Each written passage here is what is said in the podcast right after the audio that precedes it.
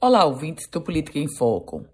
Há pouco mais de uma semana, eu me recordo que abordávamos aqui sobre a situação do Hospital Valfredo Gugel, principal hospital público do estado do Rio Grande do Norte. Naquele momento, nós falávamos que mais de 80 pacientes estavam é, se aglomerando nos corredores do Hospital Valfredo Gugel, com uma superlotação escancarada e histórica. E dizia lá naquele momento que essa, esse problema do Hospital Valfredo Gugel, essa superlotação, a falta de gestão para dar vazão e solução no Hospital Valfredo Gugel, longe de ter uma solução, apenas, infelizmente, se agravava ano a ano, dia a dia.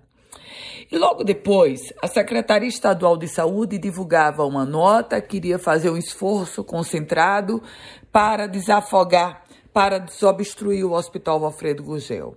Agora, a notícia é exatamente o contrário. As cirurgias eletivas no Hospital Valfredo Gugel foram suspensas devido à, à sobrecarga de pacientes.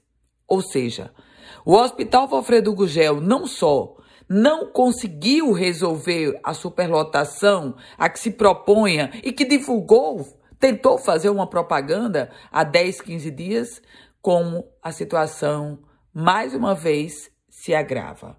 O hospital o Alfredo Gugel, o problema da superlotação daquela unidade é recorrente. Entra gestão, sai gestão e ninguém consegue sequer amenizar. Aliás, é comum também que nesse período de eleição todos os candidatos, todos, sem exceção, coloquem, se coloquem como é, é, é, operadores para resolver o problema, um problema que muitos já enfrentaram e não conseguiram resolver. A atual gestão da Secretaria Estadual de Saúde é só mais uma a entrar na fila de que não resolve, complica mais ainda.